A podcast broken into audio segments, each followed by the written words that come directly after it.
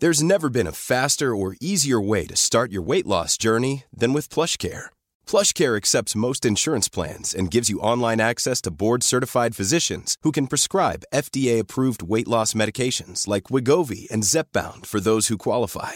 Take charge of your health and speak with a board-certified physician about a weight loss plan that's right for you. Get started today at plushcare.com slash weight loss. That's plushcare.com slash weight loss. plushcare.com slash weight loss.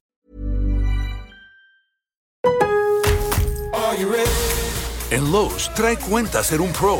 Ahorra 5% todos los días en compras elegibles con una tarjeta de crédito de negocios de Lowe's. Con cuatro opciones de tarjetas, tenemos la solución correcta para tu negocio. Abre tu cuenta de crédito hoy y empieza a ahorrar 5% todos los días.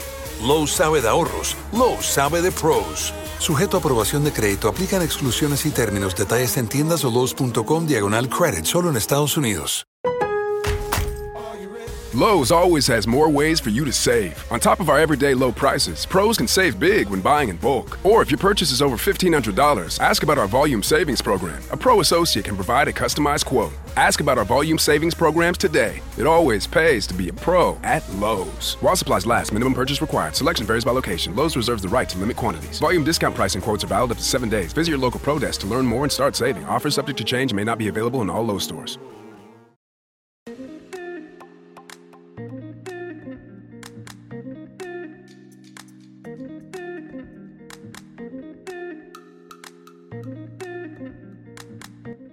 Bonjour à tous mes chers Moonies et bienvenue dans le podcast Common the Moon, le podcast d'entrepreneurs pour ceux qui souhaitent s'inspirer, s'informer, s'aligner au rythme de la Lune.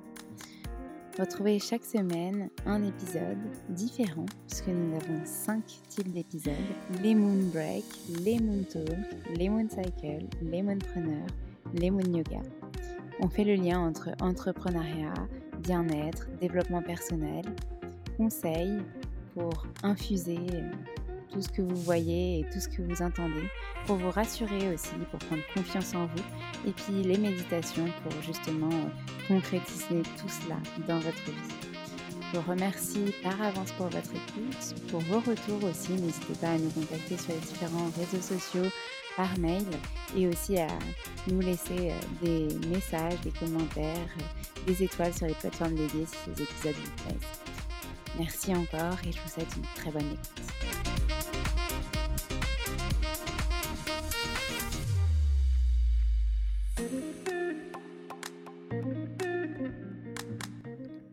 Bonjour mes chers Moonies, aujourd'hui je suis ravie de recevoir Alix Alleg et Maëva Morin qui vont nous parler de féminin sauvage, mais aussi féminin sacré, écoféminisme, euh, de ces questions d'inclusivité, questions de genre, euh, de militantisme aussi, enfin on aborde plein plein de sujets. Euh, c'est un podcast un petit peu à l'intuition sur une thématique qui nous est chère. On espère que ça vous plaira et je vous souhaite une très bonne écoute. C'est incroyable. Euh, il y a vraiment des, bah, y a des femmes en fait qui de par le monde s'engagent pour le futur. Et ça, je pense que c'est vraiment ma définition à moi aujourd'hui de l'écoféminisme. Parce que, euh, parce que finalement, c'est cette sagesse ancienne euh, qui pourrait venir certainement de plein de cultures, mais celle qui me vient, c'est celle que que j'étudie le plus, on va dire, qui est les natifs américains en fait tout un état d'esprit, un mode de vie qui est basé sur les générations à venir, précisément les 16 générations à venir. Et pour moi, c'est vraiment ça l'écoféminisme, c'est comment euh, des hommes et des femmes en fait s'engagent euh, pour le futur. Bonjour Alix, Maëva, je suis ravie de vous retrouver aujourd'hui pour ce nouvel épisode du podcast Come on the Moon où cette fois-ci on va parler d'une thématique euh, spécifique que j'avais envie qu'on aborde, qui est le féminin sauvage. Et donc, on va euh, un petit peu euh, éclaircir cette, cette vision et, et puis surtout échanger de manière complètement naturelle, comme on s'est dit. Pour, donc, il n'y a pas de bonne ou mauvaise réponse pour ceux qui nous écoutent. Il y a juste des personnes qui échangent sur un sujet qui les passionne. Donc, les filles, je vous laisse vous représenter rapidement, même si nos auditeurs vous connaissent toutes les deux, puisque vous aviez déjà eu vos épisodes. Qui commence? Ah, J'ai jamais fait de podcast à deux, alors du coup.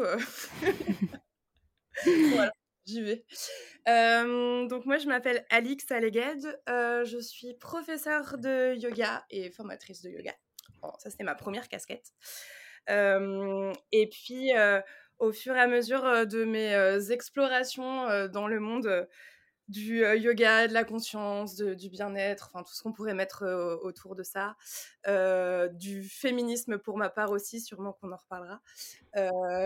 J'ai axé un petit peu aussi mon travail et, mes recherches entre guillemets sur le féminin. et ça a pas mal changé depuis qu'on s'est parlé d'ailleurs dans le dernier podcast. C'est un peu la mise à jour. et j'ai aussi plusieurs autres pratiques à côté qui ne sont pas que du yoga, mais en, c'est très dur comme question pour moi aujourd'hui parce que c'est un peu, j'ai un peu l'impression d'être dans une phase de transition et les choses changent un peu, donc je ne sais pas trop comment répondre encore complètement à cette question. voilà. en tout cas, en lien avec le yoga, le yoga n'étant pas seulement une discipline pratique d'asana, mais un, tout finalement. Donc, on, de toute façon, on va aborder d'autres. Comment? Dis bien mieux que moi, c'est Mais en tout cas, comme enfin, je, continue à suivre toutes les personnes qui arrivent, enfin, qui viennent dans le podcast, je vois ton évolution et tout ce que tu proposes aujourd'hui. Et effectivement, ça a beaucoup changé parce que tu étais un des premiers épisodes toute seule à, présenter. Donc, il y a de ça bientôt ouais, deux ans. Donc, ça, ça commence à faire. oui, effectivement. Merci. en tout cas. Euh, Maëva, à ton tour. Ton épisode est sorti il n'y a pas si longtemps que ça, mais bon, euh, des nouveautés sont sûrement arrivées aussi. Alors bonjour euh, à toutes et à tous qui nous écoutez. Donc je m'appelle Maëva euh, Morin. Euh, je suis également prof de yoga et formatrice. comme Alix, c'est ma principale casquette. J'aime bien dire que c'est le tronc qui me permet de ramifier. et puis voilà, pareil, au cours de mon cheminement, je me suis en fait intéressée dans dans cette reconnexion au corps, euh, ensuite, je me suis vraiment interrogée sur euh, qu'est-ce que c'était d'habiter un corps de femme. Et donc, euh, voilà, j'ai rayonné avec le féminisme, le féminin, les cercles de femmes.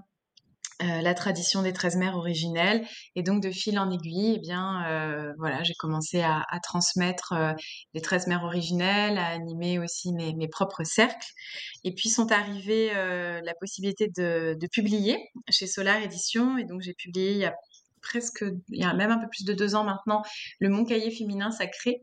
Et puis récemment euh, vient de sortir euh, Sagesse sauvage. Voilà. Mmh. Ouais, on en a beaucoup parlé pendant, pendant l'épisode et, euh, et c'est passionnant. Et moi, je découvre ce livre avec, je ne sais pas comment dire, ce, est-ce que ce mot magnificence existe? Je ne sais pas, mais en tout cas, j'adore ce livre. Merci. Du coup, pour cet épisode, j'avais envie qu'on, pas qu'on démystifie, mais qu'on parle du sujet du féminin sauvage.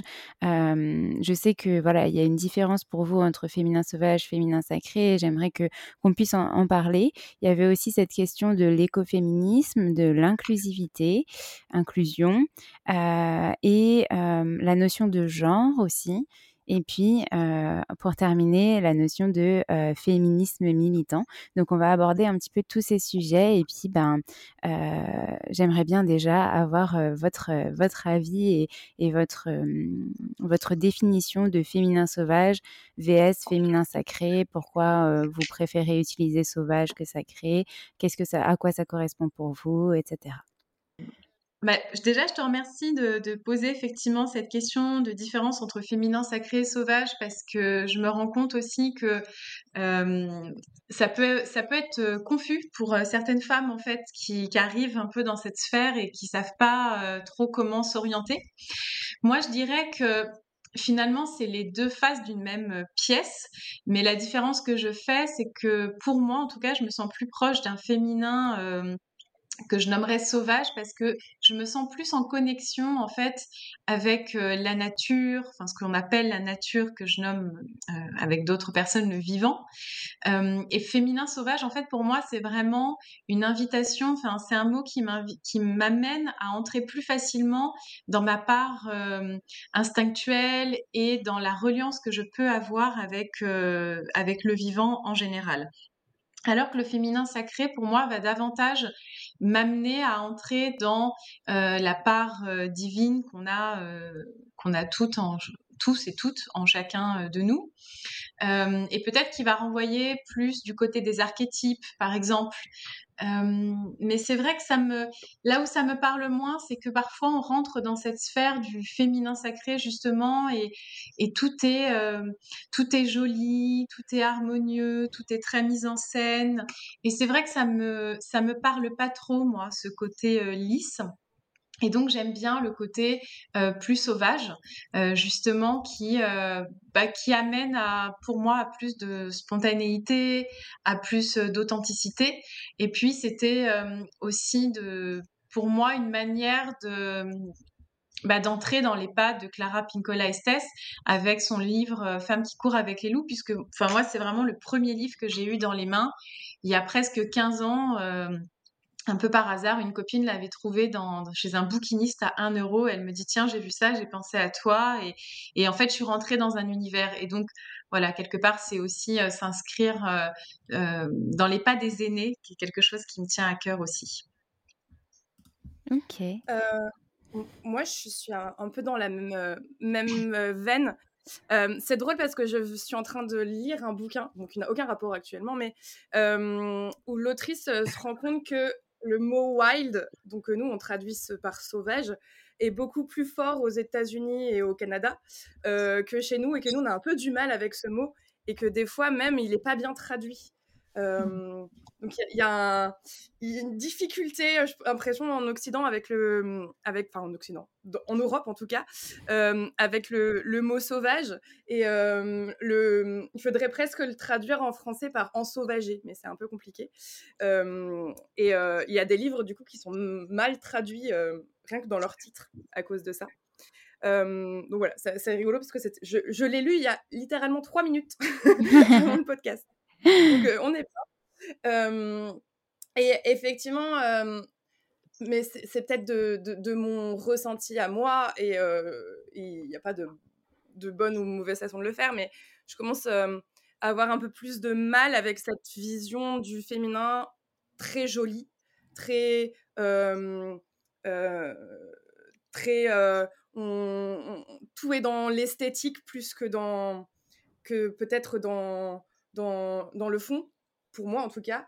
Euh, et je me, je me reconnais et je me ressens, j'ai envie de dire, j'ai vraiment envie d'utiliser ressent, plus dans un féminin euh, euh, qui, qui se roule dans la boue. Enfin, j'ai envie vraiment de dire ça. mais c'est vraiment dans, mes, dans, dans mes expériences à moi, j'ai eu plus de sensations, dans, plus de connexion à moi-même dans les, les, les pratiques, dans les espaces où, où c'était bah oui, euh, roulez-vous dans la boue, euh, roulez-vous dans l'herbe, mettez-vous toute nue dans la rivière. Enfin, vraiment, il y avait des, des, des, des, des communions, j'ai envie de dire, avec la nature plutôt que de m'asseoir en cercle avec, avec un, joli mandala au milieu. Et je ne remets pas du tout ça en question. Mais, mais après, on est aussi dans une. Dans... Enfin, le terme féminin sacré, il a été beaucoup repris. Euh, beaucoup utilisé. Et, et, bien évidemment, on commence à avoir des choses euh, qui partent un petit peu dans plein de directions. Et, euh, personnellement, j'ai plus de mal à, me reconnaître dans, dans, ce qui se fait maintenant, entre guillemets. mais après, je pense que ça va être, un autre, ça va être une autre discussion. je commence aussi à avoir un peu plus de mal avec le concept de féminin comme polarité douce, accueillante et, et, ouais, d'où c'est dans l'accueil et, et, dans le et dans la et dans l'introversion, etc. Et peut-être qu'en rajoutant le mot sauvage, il y a aussi le fait qu'on n'est pas que douceur, amour et et, et introversion. Et il y a aussi la femme qui crie dans la forêt, quoi. Elle existe aussi. Et du coup, ça ça faut, faut, faut revenir à ça aussi, je pense. Voilà. Mmh c'est pas très clair, mais, euh, mais l'idée est là. Non, mais je partage complètement et il y, a, y, a, plusieurs choses qui, qui, qui, me viennent en tête du coup de parce que vous partagez. C'est déjà ce que la société nous inculque en tant que femme, en, Europe, en Occident. Il y a un livre très intéressant aussi dont, dont, on va parler dans les prochains contenus. C'est un livre qui a ce, que, ce que le couple hétérosexuel fait aux femmes. Je ne sais pas si vous le connaissez. Et, et donc, c'est pas pour remettre enfin, c'est pas pour euh, euh, voir un aspect négatif sur l'homme, euh, l'emprise de l'homme sur la femme, bien au contraire, c'est pour venir expliquer que ben voilà, il y a eu des générations où la femme devait rester à la maison, la femme n'était pas accomplie, la femme devait s'occuper des enfants, patati patata. Et donc aujourd'hui, on revient à une, une femme ben, dite sauvage finalement, qui s'exprime, qui a le droit d'être, d'exister, de faire, de se réaliser. Euh, et euh, de ce que je comprends d'après ce que, ce que vous expliquez du sacré, c'est euh, une définition de la femme sacrée qui doit être parfaite, qui doit être visiblement, enfin, au niveau de, de, son corps, de sa parure, de son image parfaite, perfectible, etc. Apporter que de la douceur, que du positif et tout. Sauf qu'une femme, c'est pas seulement du positif, c'est aussi ben, nos travers, c'est aussi ces moments de colère, c'est aussi toutes ces émotions qui sont traversées. Je sais pas si euh, je me mélange aussi les pinceaux là-dedans, mais euh, euh, en tout cas, c'est, ces deux choses-là qui me reviennent quand, quand je vous entends parler. C'est ce que la société nous inculque et cette notion de on doit être parfaite. Et le sauvage ben, relie à, à, cet aspect naturel et on est ce qu'on est et ce qu'on a envie d'être finalement et on exprime ce qu'on a envie d'exprimer. J'ai l'impression que pour faire des cercles, ça me fait penser à, ça récemment. Récemment, j'avais donné un. J'ai euh, euh, assisté à un cercle de femmes. Et euh, au moment de, de, de, faire de poser un petit peu l'ambiance, de, de, de, créer un petit peu l'hôtel au centre du, du cercle, il y a le, un pot de terre qui est tombé. Parce qu'il y avait mmh un pot de terre sur l'hôtel. Et, et, et on s'est dit, bah, c'est pas grave en fait, pas, ça n'a pas besoin d'être. Euh, au contraire, mettons, mettons de la terre, c'est pas bien, c'est pas bien grave si c'est pas beau, joli. Et le, le, le, féminin, c'est pas forcément un truc euh, tout lisse et tout, euh, tout parfait. Et, et je, trouve aussi qu'on a l'impression en ce moment qu'il faut qu'il y ait tout ce package autour pour, pour se reconnecter à ça, alors qu'en fait, en fait, il n'y a pas besoin de grand chose. Et c'est peut-être ça aussi le sauvage, c'est qu'il n'y a pas besoin de grand chose. Il n'y a pas besoin du, de, tout ce qu'on. il y a un petit côté marketing aussi, de tout ce qu'on nous vend autour. Alors, je suis la première à acheter des oracles, je ne peux pas dire le contraire, mais est-ce qu'on a vraiment besoin de, de, tout ça? Est-ce qu'on n'a pas juste besoin du, de, de la nature, en fait? Est-ce qu'on a vraiment besoin de toutes les petites fioritures autour? Je pose ça là. Je pas la réponse, hein, mais. Euh, moi, ce qui me vient, c'était vraiment aussi de me dire, euh, finalement, on a ce débat féminin sacré, féminin sauvage, mais il pourrait euh, ne même pas euh, exister quelque part parce qu'il n'y a pas, mmh pour moi en tout cas, il n'y a vraiment pas de définition qui soit précise. Et, et je pense que peut-être à, à, une autre période, on aurait pu parler du féminin sacré sans justement ce côté très beau et très lisse. C'est peut-être aussi tout simplement à voir selon le prisme bah, de, de, notre époque et de ce qu'on en fait. Et euh, d'un réseau social en particulier qui, diffuse ça, je veux dire, sur Instagram, qui est quand même un réseau qui est fait pour diffuser de belles images. Euh, bon, initialement, euh, maintenant, il faut plutôt faire plein de mini-animations. Mais à l'origine, c'est aussi ça, c'est l'idée d'avoir bah, un beau feed, que ce soit bien lisse, que les petites cases, elles se mettent bien. Et donc, en fait, comment est-ce qu'on peut transposer ça un peu partout dans notre quotidien Et forcément, ça vient se coller à cet univers du féminin euh, sacré parce que effectivement notre société nous enseigne aussi que euh, la femme c'est euh, c'est la grâce, c'est l'élégance, c'est une, une, comment dire une bonne mesure. ça, enfin voilà, si tu t'emportes tout de suite t'es une hystérique. Bon, il y a, y a, quand même tous ces dictats là. Et en tout cas moi je sais que à titre personnel, je, enfin comment dire, je pense que j'ai eu toute une, une première période de ma vie très yang pas du tout connecté à, des énergies euh, yin. Et je parle bien énergie yin et yang et pas masculin et féminin parce que c'est pas la même chose. Euh, Et, après, je pense que je suis vraiment passée un peu dans, du très très yin pour vraiment contrebalancer mon beaucoup de yang. Et il y a eu un moment, et aujourd'hui en tout cas pour moi, ce serait vraiment cette définition dans ma pratique. Mais voilà, on ferait un podcast dans deux ans, ce serait peut-être différent. Mais aujourd'hui, moi, je sens que ce féminin sauvage, il s'exprime justement par un subtil équilibre de mon yin et de mon yang. Euh, et c'est pas... Euh, effectivement, je suis d'accord avec Alix là-dessus. Enfin, le, le féminin sacré et les énergies yin, c'est pas que de la douceur et c'est pas c'est pas que de la rondeur et je pense qu'on se tromperait à aller là-dedans et en tout cas moi mon, féminisme saigne hein, très clairement quand j'entends ce genre de choses sur le côté euh, bah, finalement, est-ce qu'on ne viendrait pas spirituellement recoller des valeurs euh, yin, euh, plus doux, plus ronds, euh, sur, bah, sur cette spiritualité, comme finalement l'a fait le patriarcat, où parce que les femmes sont plus sensibles et plus délicates, bah, elles restent à la maison. Et le monde de l'entreprise, par exemple, serait pas pour elles parce que c'est une jungle. Enfin, il y a des rhétoriques comme ça qui, qui existent et qui sont encore valables dans beaucoup de milieux. Et donc, du coup, il y a eu un moment, où je me suis dit, mais en fait, si c'est pour euh, transposer ce que je vis dans la société sur mon, chemin spirituel, bah, je suis pas d'accord en fait, ça me va pas. Mais moi aussi, mon féminisme saigne sur certaines choses. Mais euh, je, et je comprends et je comprends aussi euh, certaines certaines femmes qui, avec l'arrivée de tout ce qu'on a vu sur le féminin sacré, s'y sont pas du tout reconnues et ont eu un, presque un petit mouvement de ah bah non mais moi je moi je suis je suis pas comme ça moi je moi, je parle fort, personnellement, moi aussi. Moi, je parle fort. Euh, euh, moi, je prends peut-être un peu de place euh, dans l'espace. Enfin, et, et je, comprends que certaines, en voyant peut-être juste la vitrine d'Instagram, bien évidemment, juste peut-être ça, ont, eu ce moment de bah non, enfin, pour moi, je, je, je, me reconnais pas dans ça. Et puis, bah, malheureusement, c'est pas que ça, mais c'est que ça qui a été montré, euh, qui est beaucoup montré, quoi. Et, euh, et il suffit qu'on ait euh, une petite flamme un peu plus militante sur certains sujets, et, effectivement, je peux comprendre que ça, ça, ça fait peut-être un peu grincer des dents sur la polarité féminin-masculin. Mmh c'est passionnant euh, tout, tout, ce que, tout ce que vous partagez. J'avoue que euh, euh, j'ai pas grand chose à, rajouter de plus parce que, parce que je suis très alignée à ce que, ce que vous dites.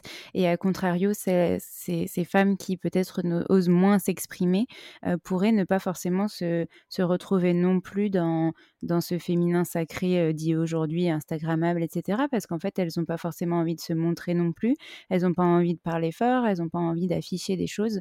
et donc, je pense que voilà, je rejoins beaucoup Maëva sur ce que tu, as expliqué par rapport au fait que peut-être qu'il faut le voir autrement en fait ce féminin sacré et peut-être que c'est juste la définition qu'on en a aujourd'hui à cause des réseaux, mais que le, sens propre du mot est très, enfin est approprié. Il faut juste que on se le réapproprie soi en tant que femme à sa juste valeur et comme on a envie de se l'approprier finalement, chacun aura sa propre définition.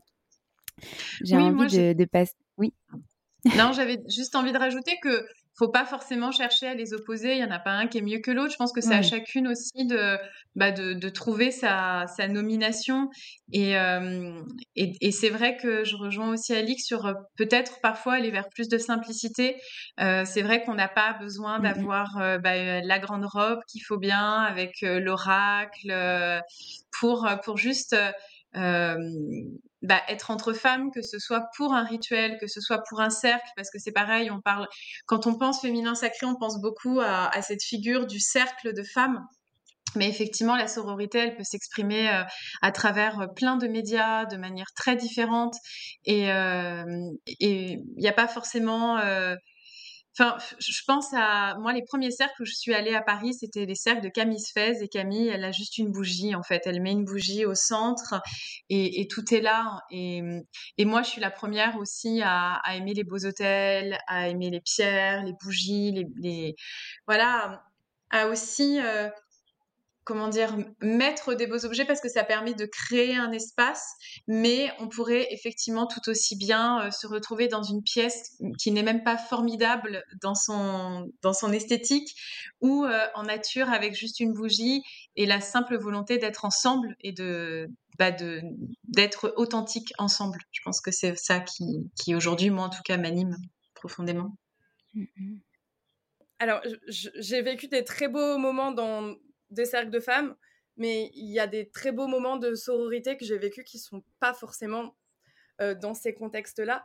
Et euh, effectivement, il y a des fois, il y a vraiment pas besoin de, grand chose et que, alors, je fais le pont entre féminin et sororité du coup, mais bon, peut-être que on peut euh, raccrocher les bouts. mais pour moi, la sororité, c'est effectivement un truc qui se vit de façon assez spontanée et pas oui, enfin vraiment de façon assez spontanée. La sororité, c'est euh, euh, euh, trois filles qui sont, je, pense à cet exemple parce que ça m'est arrivé il y a pas longtemps, mais trois filles dans dans dans la rue qui, elle, la deuxième, à, remettre sa bretelle ou, ou, je sais pas, enfin ce genre de choses. on est pour moi, la sororité, c'est mes copines en cours de danse qui papotent juste avant et, qui stressent avant de avant de monter sur scène. Enfin, voilà, il n'y a pas, a pas de truc préétabli. Il n'y a pas besoin d'une de mise en scène. Euh, euh, le, plus grand moment de sororité que j'ai vécu, je pense, euh, je l'ai vécu effectivement dans, dans, une petite cahute à Manum la Terre. donc, il n'y a pas. oui, j'ai un problème avec la Terre en ce moment, c'est mon besoin d'ancrage. donc, et j'ai aussi des très beaux souvenirs dans des très belles robes avec d'autres très belles femmes autour de moi. Mais il à, nouveau, je pense que c'est sûrement, comme beaucoup de choses, c'est l'équilibre à trouver entre les deux. ne peut-être pas faire que l'un, ne peut-être pas faire que l'autre. Je sais pas, peut-être que je m'égare, mais mais à chaque fois c'est comme ça, je, je, lance des trucs et ça, ça, ouvrira des portes chez quelqu'un. Je crois que je crois qu'on pourrait en parler pendant des heures effectivement et, euh, et c'est enfin c'est vraiment passionnant mais du coup j'aimerais euh, euh, faire le lien avec notre deuxième sujet qui est l'écoféminisme. Est-ce que vous pouvez me définir ce que c'est pour vous? Et enfin si vous avez une définition lambda voilà et puis comment vous l'imprégnez et, et l'intégrer dans, dans vos, vos, vies, dans votre quotidien, dans votre pratique aussi et dans, dans vos rituels ou, ou, ou dans les cercles que vous, vous organisez, dans les retraites, etc. Alors, pour parler d'écoféminisme, euh, moi, je pense que j'ai d'abord été féministe, si on doit mettre dans l'ordre. Euh, et puis, justement, avec ce, euh, retour, c'est pas, enfin, ce recontact de la nature que m'a donné le féminisme, l'écoféminisme est venu après. Donc, je m'explique. le, si on, devait mettre une définition pour ma part d'écoféminisme, de, c'est l'idée que si on... c'est dur à, expliquer avec des mots très clairs, en tout cas dans ma tête, quand je vous dis que j'ai besoin d'ancrage. Du coup, c'est l'idée que la, femme, si elle est, elle est dominée ou maltraitée dans certaines cultures, ça sera la même chose, on fera la même chose avec la terre en elle-même. Donc c'est aussi euh, l'idée qu'il y a euh, une domination d'un genre sur un autre. Euh, c'est notre ami le patriarcat qu'on aime très fort. et, et c'est un petit peu un parallèle entre la, femme et, et, la terre. je sais que y a ce que j'aime bien rappeler en cours, c'est que on, est, on est cyclique et donc, il y a tout ce parallèle qu'on peut faire entre la femme et bah, la nature, qui fonctionne euh, un petit peu sur les mêmes temporalités. Et euh, donc, si je commence à, vouloir euh, nuire à l'un, je nuis à l'autre. Il y a tellement de cultures d'ailleurs où la, terre en elle-même, c'est la mer, M-E-R-E, -E, même si j'aime bien l'océan. et quand je, j'installe un système de domination sur un, j'installe un système de domination sur l'autre. et ça se voit beaucoup dans les cultures dont on détruit, euh, dont on détruit euh, les, lieux de vie, par exemple. donc il y a, y a, vraiment ce, ce, ce, parallèle de si j'aide l'un, j'aide l'autre aussi. si j'arrive à travers le féminisme à enlever certains mécanismes de, de contrôle ou de domination, ça peut se répercuter aussi sur les façons de dominer la nature qu'on utilise dans notre société. et puis, oui, voilà. J'ai voulu me lancer dans autre chose, mais ce n'était pas une bonne idée. et du coup, moi, dans, dans, dans, dans, ma pratique à moi, ça, bah, ça passe par tout ce qu'on a dit juste avant, en fait, de ne pas isoler la femme de la nature. en fait, en vrai, il faudrait pas isoler l'humain de la nature, à mon sens, mais, mais bon, c'est un autre débat. Ça, ça, a passé pour moi aussi par pas mal de pratiques de reconnexion à la nature, donc à tout ce qui est animal, végétal, tout ce qui est aussi bah, cycle, comme on a dit avant, tout ce qui est oser, oser ça va avec la femme sauvage, hein, mais oser se salir, oser se reconnecter à des choses qu'on nous a un peu dit, bah, la terre c'est sale, et puis le feu c'est chaud, et puis mets une écharpe avant de sortir parce que tu vas avoir froid. on nous a un petit peu coupé de tous les éléments qu'il y a autour de nous. Et bah, c'est oser y retourner, quoi, oser aller dans l'eau froide, oser, oser manipuler un feu en, tant que femme d'ailleurs, parce que souvent beaucoup dit que le feu c'était pour les hommes. moi, mon parallèle dans ma pratique à moi, en tout cas là où j'en suis, c'en est là. et, on verra bien plus tard. Mais et, ça m'a amené sur euh, des. Mon, militantisme, en tout cas féminisme, m'a amené sur un militantisme écologique. ça, a fait, euh, ça a fait le pont, même s'il n'était pas. Si les deux fonctionnaient peut-être un peu en parallèle, euh, un pont qui s'est mis entre les deux routes. et, et c'est comme ça que un jour d'octobre 2021, je me suis retrouvée avec des, des femmes militantes autochtones brésiliennes. Voilà des femmes. Je trouvais ça hyper important, ce soit des femmes à ce moment-là. C'est tout pour moi aujourd'hui. Merci Alix. Sinon, je peux me lancer, ça va durer longtemps. Et toi Maëva, est-ce que tu as quelque chose à nous partager sur, sur cette thématique?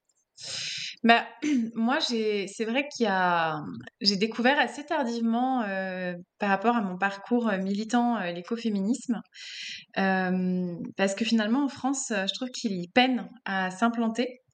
alors qu'aux États-Unis, c'est quand même en place depuis les années 70. Donc, on a pourtant des, penseuses hein, françaises. je pense à Françoise Daubonne. Enfin, je veux dire, intellectuellement, c'est là. Mais c'est vrai que ça a du mal à s'implanter dans la société. Et il y a 15 ans, euh, parce que voilà, c'était une époque où je, militais beaucoup plus qu'aujourd'hui. Aujourd'hui, je pense que je milite, mais de manière euh, vraiment différente et probablement plus pacifiée. Bah, j'étais à la fois dans des groupes féministes et puis j'étais aussi dans des groupes écologistes et les deux n'étaient pas réunis.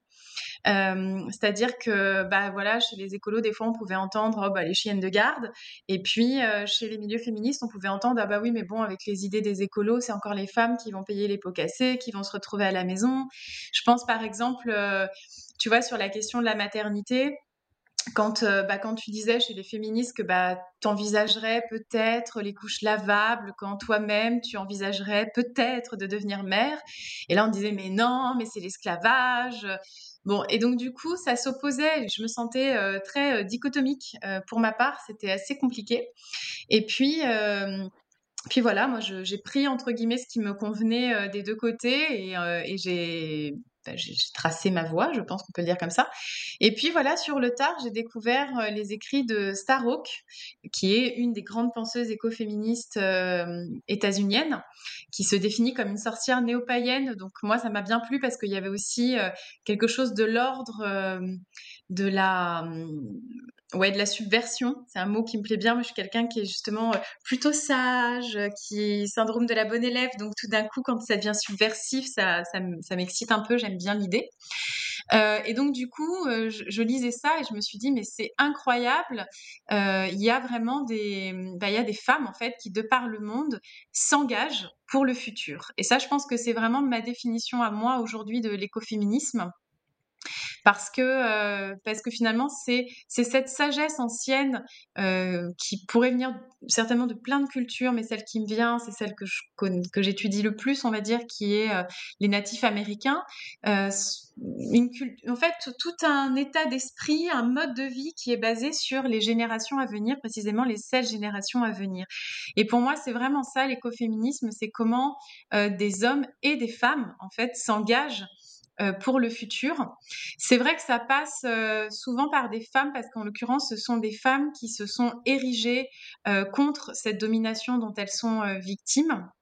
Et puis aussi parce que euh, on observe, donc ça c'était dans, mon ancien boulot quand je travaillais des, pour des ONG euh, euh, de développement durable ou de défense de, de, de l'environnement, et où on s'est rendu compte que quand on alloue des budgets à des femmes pour des projets que ce soit environnementaux ou pour une meilleure gestion en fait du budget du foyer, eh bien les femmes le gèrent mieux tout simplement parce que elles ont comment dire, euh, sans être euh, essentialistes. Elles ont cette, euh, cet engagement, en fait, bah, pour la préservation du foyer et de l'environnement. Donc, est-ce que c'est culturel? Oui, très certainement. On ne va pas dire que les femmes sont plus engagées pour l'environnement parce que c'est génétique, ce serait ridicule. Mais de fait, c'est voilà, ça a été vraiment observé sur, bah voilà, une femme, elle va mieux gérer ce budget-là, euh, je parle voilà sur des études qui ont pu être faites sur des pays comme par exemple l'Inde, euh, sur des projets qui sont alloués, que euh, des hommes. Et, c'est vrai que quand j'étais en Amérique latine, en Argentine, je travaillais avec des des, comment, des, des coopératives de récupérateurs de déchets, et il y avait beaucoup de femmes. Donc c'est effectivement lié à une paupérisation, ça c'est sociétal, mais c'était aussi vraiment lié, enfin dans les entretiens que j'ai pu mener à l'époque, il y avait pas mal de femmes qui disaient bah euh, moi je veux œuvrer pour le futur, je veux que mes enfants aient un futur et ça passe par la gestion des déchets, ça passe par euh, bah, oui par une par une amélioration de ça aussi et donc certes ça pourrait être dégradant ce que je fais et certes c'est désagréable de travailler au contact des déchets des autres, mais je participe à quelque chose de plus vaste. Et ça, je trouve que c'est euh, ce qui, chez moi, en tout cas, fait vibrer ma corde écoféministe. Euh, bah, tout simplement de, prendre soin du vivant, quelle que soit euh, sa forme, en fait. Mmh, t'en parlais aussi dans ton épisode euh, où, où tu étais toute seule. Et euh, je me souviens de cette phrase, tu, l'as, tu l'as citée euh, aussi, prendre soin du vivant. Et c'est, c'est quelque chose de, d'hyper puissant. je pense, j'avais envie de rebondir encore une fois sur ce sujet un peu sociétal dont tu as parlé par rapport aux couches lavables, etc., qui fait partie clairement de, de l'écoféminisme aujourd'hui. Et moi, j'ai, typiquement un, un exemple euh, concret là-dessus, c'est quand j'ai dit euh, à ma mère, oh là là, j'aimerais bien euh, avoir des, culottes menstruelles ou acheter une cup. Enfin, j'ai pas encore d'enfant, donc la question des couches lavables ne s'était pas posée. Mais voilà, et elle m'a dit, mais mais non, mais pourquoi tu veux faire ça? Utilise la modernité de ce monde. Moi, tu te rends compte, quand j'étais jeune à ta place, j'ai toujours rêvé d'avoir les serviettes hygiéniques et les tampons. C'est vraiment, c'est vraiment l'avenir et tout. Enfin, elle comprenait comprenait pas que j'avais envie de retourner à quelque chose de plus naturel et Pas qu'elle comprenait pas, elle comprenait, mais elle me disait, mais non, c'est sale, exactement ce que ce qu'on disait euh, tout à l'heure. Euh, et, et, donc du coup, je lui ai expliqué qu'en fait, ben, les, les, les mœurs se changent, les, les femmes ont envie de se retrouver à la nature et n'ont plus envie justement de cette consommation de masse, cette euh, envie de, de, de, juste avoir de la modernité. Elles font plus attention à leur corps, à, à ce qu'elles mettent sur elles, à ce qu'elles utilisent comme produit, et elles sont plus concernées parce qu'elles ont envie de laisser après pour, comme tu disais, leurs enfants, etc., dans un monde où on ne sait pas vraiment pour l'instant où est-ce qu'on va aller. donc, donc ça, me fait ça me permet de rebondir sur ce que tu as dit, qui justement, moi personnellement, me, me, parle beaucoup parce que je l'ai vécu avec justement ma mère qui me disait mais non, tu peux pas, tu peux pas mettre des serviettes, des, des culottes menstruelles, alors que si on peut et c'est très bien. Ma, mère, c'est un, peu la même chose. Mmh. Mais moi, la mienne aussi, euh, je sais qu'elle m'avait dit ça, mais c'est vrai qu'il faut toujours aussi le replacer dans le contexte. Euh, enfin, moi, je me souviens, ma mère m'a expliqué quand même euh, dans les années 50, en fait, on superposait des couches de tissu. Donc, donc pour elle, c'est une régression, mais parce qu'elles n'ont pas forcément en tête. Enfin, moi, je me revois lui montrer et lui expliquer concrètement qu'en fait, c'est un, un, mmh. saut technique de dingue de se dire qu'on peut avoir une culotte qui est tout aussi confortable qu'une culotte lambda, de faire toute sa journée tranquille sans se demander si effectivement on va euh, tacher notre vêtement ou je ne sais quoi, parce mmh qu'aujourd'hui, on en est encore à parler de protection. Et je veux dire, enfin, mmh. sur les règles, c'est juste la folie euh, de se dire euh, comment ça, je mets une protection et je ne dois pas me tacher? Enfin, c'est juste du sang, quoi, mmh faut se détendre. Mais, mais c'est vrai que pour moi, il y a. Enfin, c'est pas que un enjeu environnemental parce que autour de moi, je vois des personnes qui n'ont pas mmh. forcément euh, conscience des enjeux environnementaux, même si le GIEC nous dit qu'en gros, dans trois ans, euh, ça va devenir assez irrévocable. Donc, euh, moi, je veux bien que ça intéresse pas trop les gens, mais il y a un moment, ça va devenir compliqué quand mmh. même de pas s'y intéresser. Mais c'est aussi tout simplement un enjeu de santé publique et de santé de la femme. Mmh, parce que très clairement, les scandales ces dernières années sur les tampons ou sur ce qu'on met dans les serviettes, c'est juste hallucinant en fait. Et, et ça, et ça dit beaucoup d'ailleurs sur euh, la considération que l'on a de la femme et de la santé de la femme précisément parce que ça aussi c'est c'est assez fou. On le voit que ce soit sur effectivement euh, tous les produits hygiéniques on le voit sur euh, bah, la pilule le fait qu'on développe pas trop une pilule enfin une contraception chimique masculine parce que quand même ça cause des dérèglements alors qu'on sait très bien que ça cause aussi des dérèglements hormonaux chez les femmes. Mais comme c'est les femmes bon bah voilà euh, c'est valable aussi sur euh, le fait qu'on forme de moins en moins de gynécologues, qu'aujourd'hui, quand on veut un rendez-vous gynécologique, c'est rendez-vous dans 6, 8 mois, un an. Enfin, bon, tu vois, moi, ça me. On, déborde et on revient sur le féminisme, mais en même temps, mais c'est lié parce que pourquoi, pourquoi il y a un moment, les femmes, elles, euh, elles s'élèvent contre tout ça? Ben, Tout simplement pour vivre mieux, quoi. Enfin, tu vois, et c'est peut-être ça l'écoféminisme, le désir de vivre mieux. Mmh. Ouais, je, je pense que euh, Alix euh, va compléter, mais je, je suis totalement en accord. Euh, là, personne nous voit et nous entend, mais je suis en train de faire oui, oui de la note depuis tout à l'heure. mais tu, enfin, tu, tu l'as, tu l'as très bien traduit. Moi, ma mère, il a fallu que je lui montre aussi ce que c'était ma, ma culotte menstruelle pour qu'elle se dise ah oui, d'accord. En fait, c'est pas exactement comme la couche que je devais porter quand moi j'ai eu mes premières règles. voilà. Et mais à contrario, bon, aujourd'hui, elle, elle n'a plus ses règles, mais elle n'aurait pas porté ça, même si, euh, même ah si, enfin parce que c'est pas dans, voilà, dans, dans, dans, dans cette modernité qu'elle, elle a, voilà, elle, avait l'impression de, de, revenir à, à ce qu'elle avait eu avant et qui n'était pas encore assez étudié, etc. Mais clairement, moi, pour moi, l'écoféminisme fait partie aussi de toutes ces questions de, euh, que tu as évoquées, la pilule, le, la santé de la femme, etc. Et, et, et, hum, et c'est des questions qui, qui, commencent à être abordées, mais il faudrait qu'on aille encore, encore plus loin. Donc on espère que ça va aller euh, plus vite. Alix, tu voulais rajouter quelque chose à ce sujet? Bon, bah, je, je C'est globalement pardon, ce que vous aviez déjà dit. Euh, moi, je sais que ma mère a eu ce genre de réaction par rapport à l'allaitement aussi. Mmh, euh, oui. bah, pourquoi elle s'embête comme ça à, être, comment elle m'a dit, l'esclave, presque, c'était l'esclave de, de, son enfant pendant autant de temps. mais je pense qu'il faut, comme disait Maëva, remettre les choses dans, dans leur contexte historique à elles.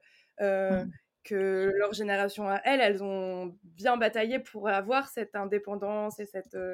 La, pilule, c'est la même chose. C'était quelque chose qui, qui pour une certaine époque, était vecteur d'indépendance, de liberté, etc. Et donc, du coup, depuis leur prisme à elles, quand on, elles ont vraiment l'impression que c'est un retour en, un retour en arrière, de, mmh revenir à l'allaitement, d'arrêter une contraception hormonale. et surtout pour certaines générations qui se sont vraiment bah, littéralement battues pour que ça, ça existe. Et, et, du coup, on peut, comprendre la, réticence, mais c'est, oui, enfin, je trouve qu'on peut comprendre la réticence de, ce point de vue-là. mais ça m'avait quand même néanmoins choquée quand ma mère a dit mais pourquoi elle s'esclavage euh, comme ça? Bah enfin euh, et du coup je me suis un peu démunie dans qu'est-ce que je vais pouvoir lui répondre sur ce sujet euh, parce que effectivement on peut pas comme tu disais Alexandre c'est ta mère peut peut-être comprendre mais c'est pas pour autant qu'elle va adhérer à la culotte mensuelle mmh. et bah bon la mienne n'allaitera plus non plus hein, comme normalement mais et, et, je m'étais assez il y a un petit, petit fossé générationnel, j'ai l'impression, sur ce sujet. Et je m'étais un petit peu sentie démunie sur comment, euh, comment, je, comment j'amène les choses euh, sur, le, sur le sujet. Je, suis pas, je ne suis pas mère non plus. Et sur le coup, là, je me suis dit, bah, heureusement que je ne le suis pas tout de suite, parce que sinon, je pense qu'il y aurait des, petits, des petites tensions euh, que je ne saurais pas encore comment régler mmh. de mère à mère et de, de mère à fille.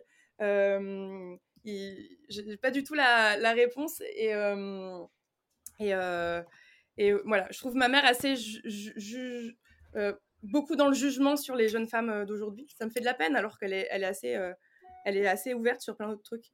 donc il y a un petit fossé à, combler.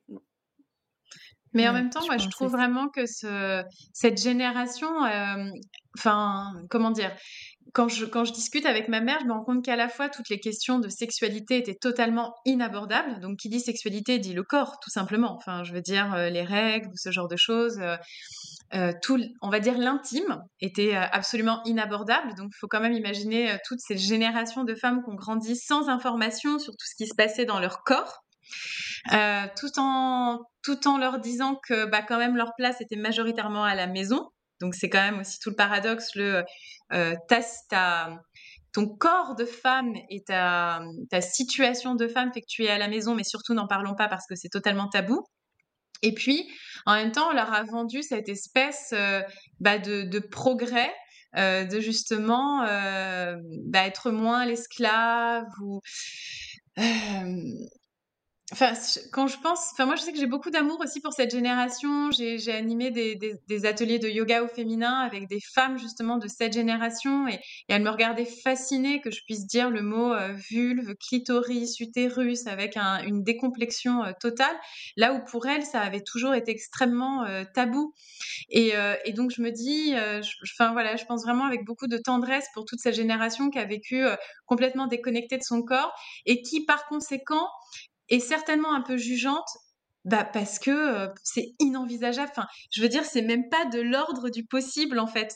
Et, moi, je sais que bah ma mère, elle, euh, moi, elle m'a pas euh, allaitée et elle comprenait pas pourquoi je m'obstinais à allaiter ma fille alors qu'elle avait, enfin, on avait des difficultés. Bref, elle avait un frein de langue, ça a mis du temps à s'enclencher. Elle me disait, mais pourquoi tu donnes pas un biberon, qui était pour elle l'espèce de truc salvateur.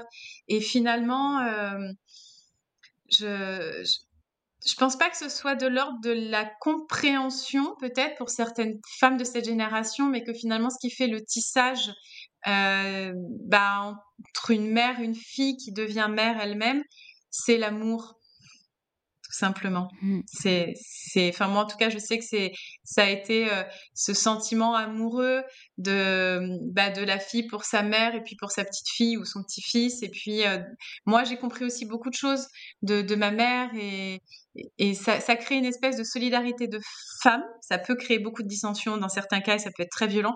Mais dans mon cas, comme, euh, comme on, on, discutait quand même beaucoup, euh, je trouve que ça a permis en fait de, bah, de recréer un lien qu'on n'avait pas forcément parce que justement on nous a pas enseigné cette sororité qui qui évolue ensemble.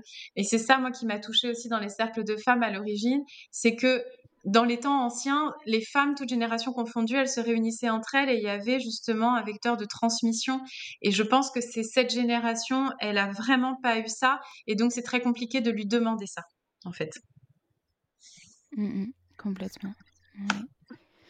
Donc le travail est à faire sur les générations à venir qui sont en train finalement de, de, prendre tout ça en compte et qui, je pense, ben, tendent vers le meilleur des avenirs pour l'écoféminisme. Pardon. je vais passer au prochain sujet parce que ça fait déjà 45 minutes qu'on parle et j'aimerais qu'on puisse tout aborder.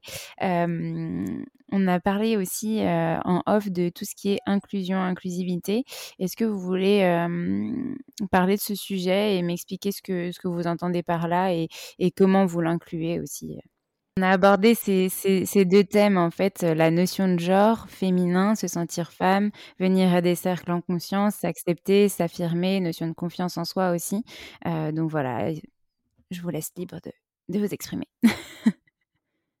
euh, moi, ce qui m'a euh, m'a marqué ces derniers temps sur, cette, sur ce, sur ce sujet-là, ce qui a attiré mon, mon attention, on va dire, c'est surtout la notion de, de genre, en fait.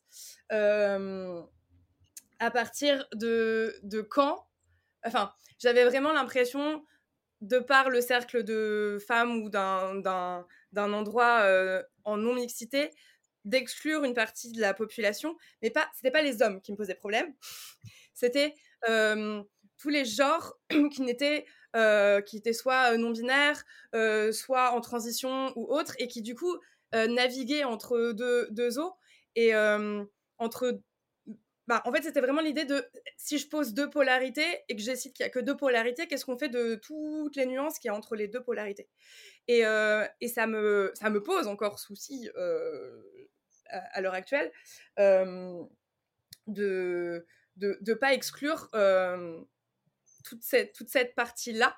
et je sais que j'ai eu beaucoup de discussions avec beaucoup de personnes parce que je pense que c'est pas encore un sujet qui est très compris par le plus grand nombre.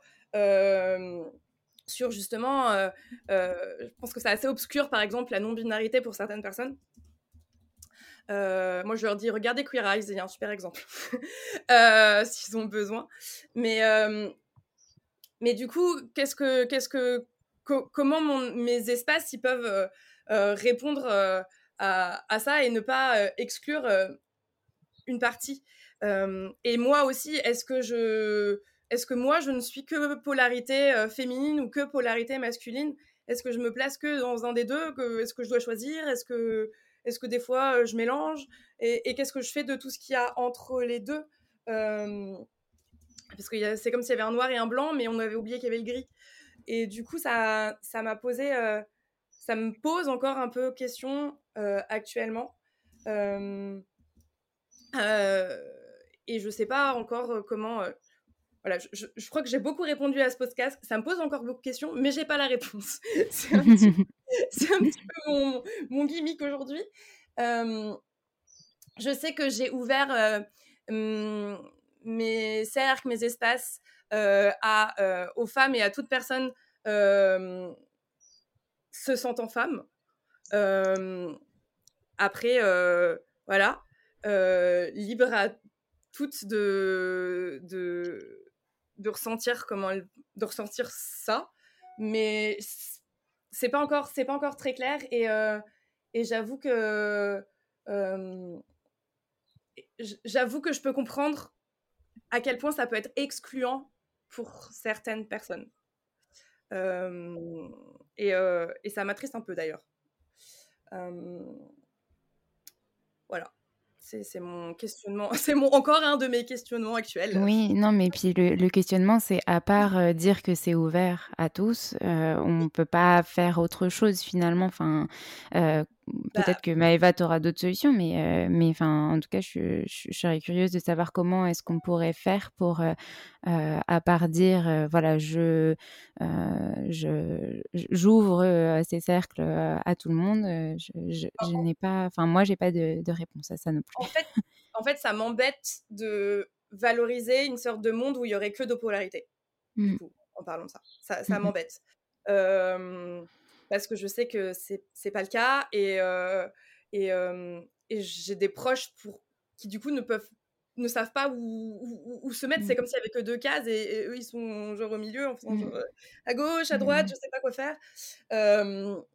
et, et, du coup, ça, ça, ça m'embête de, de plus en plus. et ça m'a fait beaucoup remettre en question cette notion de féminin aussi. Mmh. parce que pour moi, du coup, de ce fait, il était excluant. et, mmh c'était d'autant plus chargé émotionnellement parce qu'il était excluant pour des proches à moi. Et donc, du coup, je savais pas. Je, et je sais toujours pas quoi en faire. Et c'est pour ça que actuellement, je, je, mes pratiques, il y a, à part un cours de yoga, je crois qu'il n'y a plus le mot féminin pour l'instant dessus parce que je sais pas quoi en faire. Euh, donc, je vais parler de nature, je vais parler de, de plein d'autres pratiques, mais pour l'instant, c'était un trop trop gros souci entre guillemets pour moi et du coup j'ai choisi de, de l'enlever jusqu'à ce que j'ai la réponse. Voilà. Bah, moi, c'est pareil, c'est pas mal de questions et j'ai pas de réponse toute faite. Je pense que c'est assez simple d'ailleurs de pas avoir de réponse toute faite parce qu'en réalité, on est, je crois, dans une période de déconstruction sociétale sur toutes ces questions et encore, quand je dis on, c'est une partie de, de la société ou, ou, d'une génération. Enfin, moi, je, pour reprendre, euh, voilà, nos, nos, pauvres mamans dont on n'arrête pas de parler. Euh, mais, mais, pour cette génération-là, euh, c'est un non-sujet, c'est incompréhensible. C'est-à-dire que c'est une personne un peu isolée, un ovni, qui a une orientation sexuelle différente. Bon, mais, mais en tout cas, je trouve que tous ces débats, ils sont. Enfin, moi, je sais que ça me, ça me passionne et en même temps, je me sens très euh, très sur la très néophyte. Euh, j'ai pas de personnes proches qui sont euh, dans des situations comme ça de bah, de se reconnaître dans, dans aucun des deux genres ou qui ont entamé même de, de changement, enfin un changement de sexe ou du coup, c'est vrai que je suis très, bah, je suis très à l'écoute en fait. Je me rends compte que je, suis assez sur la réserve de ce que je pourrais dire parce que j'aurais peur de tenir des propos qui sont pas adaptés ou qui pourraient être blessants, faute, enfin par mes connaissances. Et finalement, comment je, comment j'en suis arrivée, enfin comment je gère ça dans les cercles, on va dire, bah c'est vrai que je me suis posé beaucoup de questions. Euh, mes tout premiers cercles, c'était des cercles de femmes. Et puis au fur et à mesure, je me disais, mais ça, ça résonne pas. C'est pas juste parce que cette dénomination de cercle de femmes, elle était valable il y a euh, bah, 20 ans peut-être. Mais aujourd'hui, euh, avec tout justement ce travail de déconstruction genrée qu'on est en train de faire, ça n'a pas de sens. Et donc, bah, sur mon site internet, moi, ce que j'ai fait, c'est que j'ai tout simplement écrit que ces espaces étaient ouverts aux femmes et aux personnes se sentant femmes. Voilà, tout simplement. Et, même les 13 mères originelles, tu vois, c'est quelque chose, ça m'a pas mal travaillé parce que c'est quand même une tradition ancienne avec euh, une médecine de la femme, puisque les natifs américains différencient la médecine de l'homme et la médecine de la femme. Et donc voilà, je, me demandais, mais comment je reste fidèle à cette tradition, bah, tout en étant euh, dans mon époque, en fait. Euh, et là encore, j'ai décidé de, dire, bah voilà, si si tu es né homme, mais que tu te sens femme, quelles que soient les démarches que tu aies entrepris pour, pour changer cet état d'être, initiale, eh bien, euh, tu es bienvenue parce qu'effectivement, je, comment dire, pour moi, je, le ressens un peu comme une violence, effectivement, le côté, euh, bah, t'es dans une case et pas dans une autre, donc bah, du coup, t'as pas de case, d'une certaine manière. Et c'est vraiment euh, le souhait que je fais pour les générations à venir, c'est que justement, bah, il n'y ait plus de cases, pour qu'on se dise pas, merde, je suis pas dans la bonne case. Et ça, c'est, je pense que c'est un travail qui va être assez long. et peut-être que moi je me trompe, euh, que je suis pas dans les bonnes sphères, mais j'ai la sensation justement que ces personnes, elles trouvent leur place dans des sphères bah, entre elles qui se reconnaissent, mais que c'est très difficile encore de leur dire que c'est safe de venir avec nous. En tout cas, moi, je le sens comme ça parce que tu vois, ça va faire un an, un an, un an ou deux. Je sais plus quand est-ce que j'ai mis ça sur mon site internet et le, et le cas ne s'est pas présenté. Et je, je me dis, bah, je, soit je communique pas assez là-dessus, soit euh, je suis pas suffisamment claire quand je m'exprime là-dessus. Mais en tout cas, je n'envoie pas le message à l'autre que c'est safe pour lui ou pour elle, cet espace en fait que je crée. Euh, et dans lequel je, l'invite et dans lequel je, considère qu'il ou elle bienvenu. Mais ça aussi, les pronoms français. Non, mais tu vois, je m'écoute parler et je me dis, mais quelle complexité, quoi. Il ou elle. Yel. Alors, il y a le yel, mais bon, enfin, tout le monde ne le capte pas non plus. Bon. Enfin, voilà.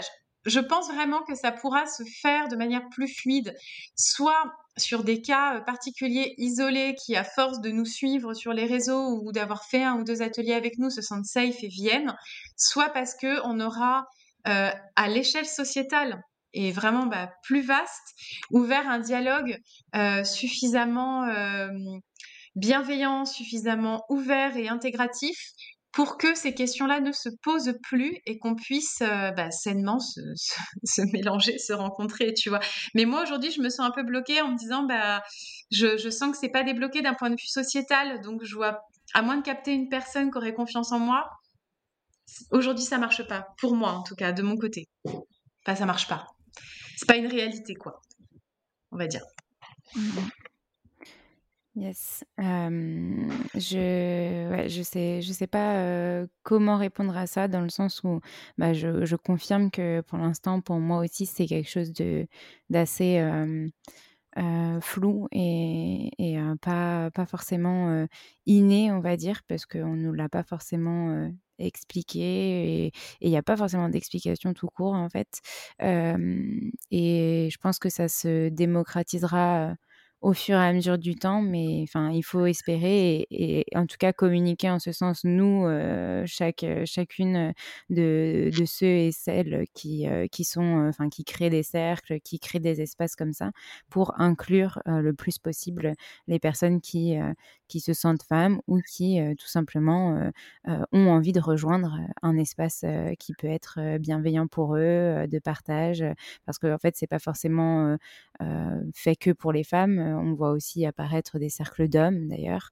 Euh, mais enfin voilà, rentrer dans un espace où on peut se sentir bien, euh, comme comme disait notre chère Amanda, Alix, une safe place tout court en fait, sans, sans, définition de genre ou de personne qui, qui aurait le droit d'y assister, d'y participer.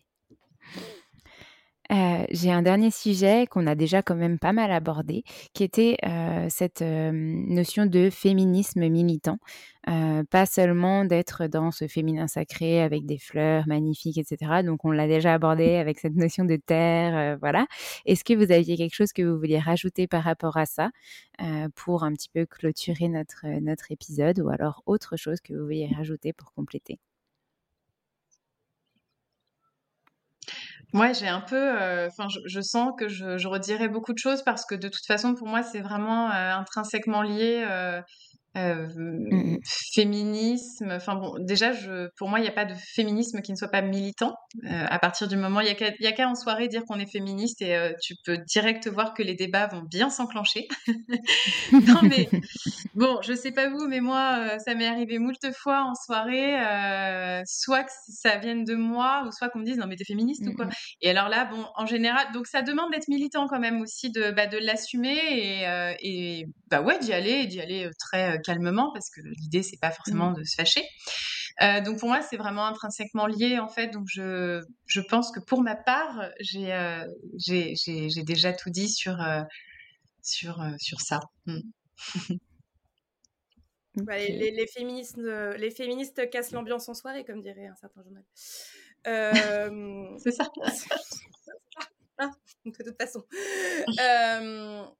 Bah oui, c'est pareil en fait. Dès que tu commences à, à, le revendiquer, entre guillemets, ou à en parler, forcément, ça crée, euh, ça crée euh, des, des, conversations, voire des débats, voire des débats qui ne sont pas des débats. Mmh. Euh, j'ai récemment fait une mini vidéo sur mon compte Instagram parce que j'en avais marre qu'on m'attaque parfois en, en, en, public pour me dire bah t'es féministe et là tu veux pas débattre. Bah, en fait, euh, euh, et c'est souvent des femmes, en fait, en plus, qui me, qui me disaient ça. Euh, Parce qu'elles comptent sur toi pour s'exprimer à leur place. je sais pas, je, ouais, peut-être. mais je, je, n'ai pas la vocation à être la voix de, de toutes les femmes de la planète. Mais, mais ça montre juste bien que dès qu'on revendique ça, forcément, il faut, faut avoir la, la, la voix qui porte derrière un minimum parce que sinon, sinon on nous envoie des petits, des petits mmh. taquets. mais mais oui, il faut, faut, avoir envie d'argumenter. Mais en fait, en vrai, ça marche aussi quand on dit en, public qu'on est prof de yoga. Donc, ah prof de yoga militant, écoutez. les gens aiment bien. Ah oui, mais comme c'est pas vraiment un métier, ça te laisse du temps pour militer. Voilà, bah c'est ça. Hein. Mais tu gagnes vraiment ta vie comme ça. Hein on est féministe et prof de yoga, mais alors là, on crée un buzz. Mmh. Euh. C'est pour ça qu'on est, qu'on est ensemble aujourd'hui, pour, pour en parler et démystifier la chose, justement. Euh, non, mais c'est clair qu'on va lancer un, autre débat, je pense, si on rentre là-dedans.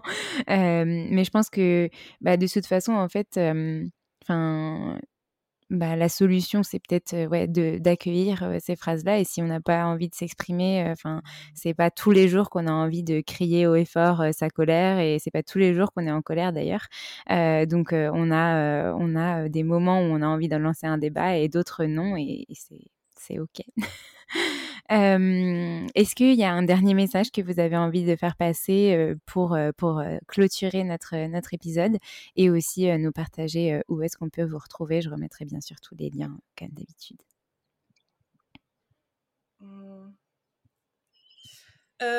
un dernier message, en particulier, j'ai rien de, de, très précis, mais par contre, je suis je te remercie, Alexandre, d'avoir ouvert un espace où, pour une fois, on parle sans savoir vraiment.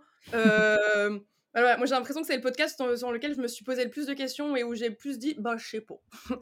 Euh, et euh, du moins d'avoir osé aller peut-être un petit peu gratter sous, sur la surface de ce sujet-là. et puis, bah, on verra dans deux ans où on en est. c'est ça. Spoiler.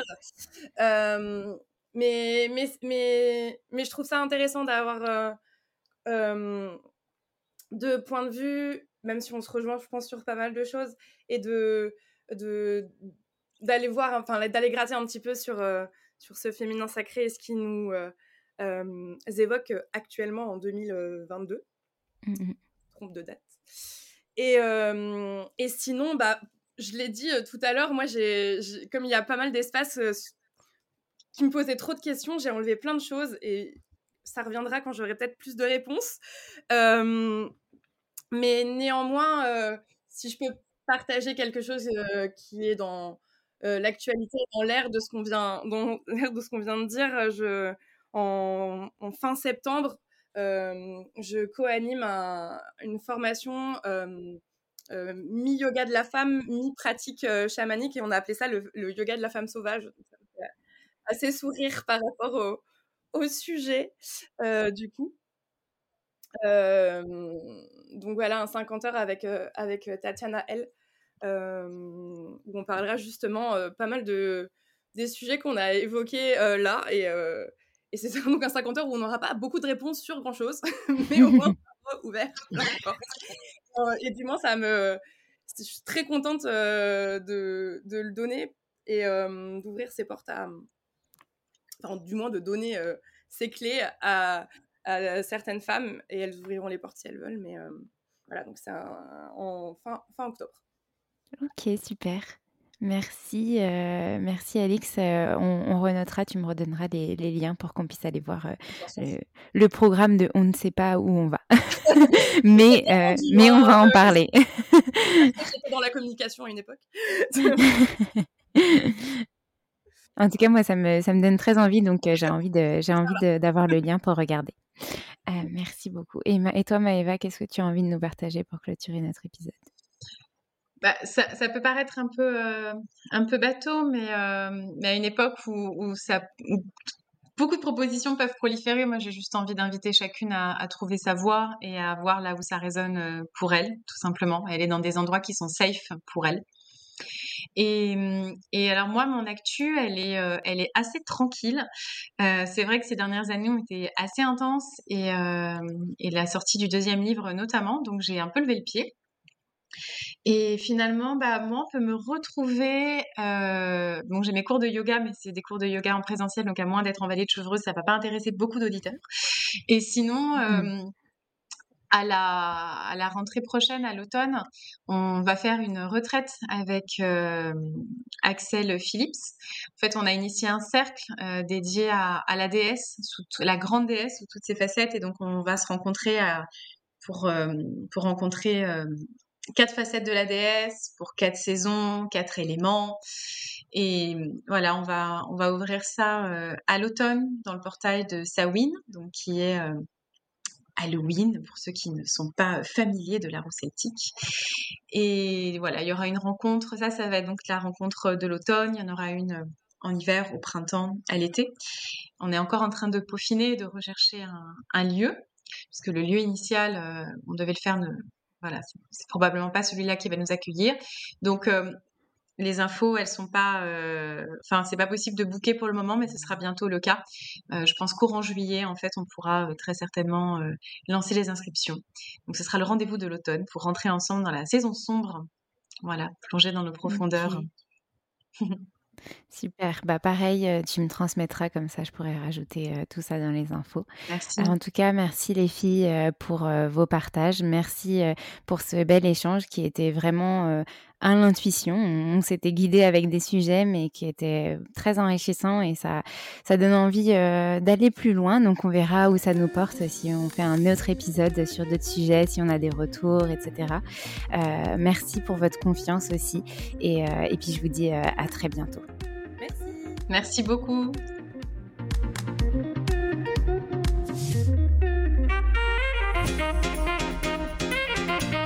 Merci à tous d'avoir écouté cet épisode. N'hésitez pas à nous laisser des étoiles et des commentaires sur les plateformes dédiées comme Apple Podcast et Spotify, mais aussi des messages privés, des commentaires.